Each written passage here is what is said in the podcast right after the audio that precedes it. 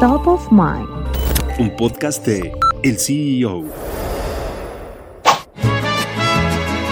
Bernard Arnault, el segundo hombre más rico del mundo, que ha construido un imperio de marcas de lujo a través del conglomerado Louis Vuitton Moet Hennessy, tiene la mira sobre la localidad de Tequila, Jalisco, en 2017, el grupo que dirige Arnold entró al mercado tequilero con la apertura de una nueva casa productora de esta bebida alcohólica, Volcán de mi Tierra. La marca se unió al portafolio de Moet Hennessy, la subsidiaria con la que administra su rama de vinos y bebidas espirituosas. Volcán de mi Tierra es una mezcla de agave de tierras altas y bajas. Utiliza procesos de fabricación artesanales con un horno de mampostería y fermentación lenta en tanques de madera, pero también incluye tecnología de última generación para garantizar los altos estándares de calidad la familia mexicana involucrada en el proyecto. De acuerdo con el sitio de Louis Vuitton Moet Hennessy, la compañía logró crear su propia marca de tequila de la mano de la familia Gallardo, una de las de más tradición de la zona, ya que fabrican la bebida desde principios del siglo XX. El tequila, volcán de mi tierra, fue nombrado así en alusión al volcán de Tequila, que está en la región donde se produce el destilado. Según el sitio web de la tequilera, este volcán tuvo una alta actividad hace más de 200.000 años, lo que nutrió los suelos con basalto y hierro.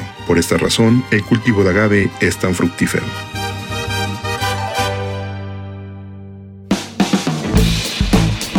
Mantente en el mercado con las noticias más importantes de la tecnología y los negocios, escuchando y compartiendo todos nuestros podcasts en el CEO.com, en arroba el CEO- en Twitter y el CEO en Instagram. Soy Israel Águila y nos escuchamos la próxima.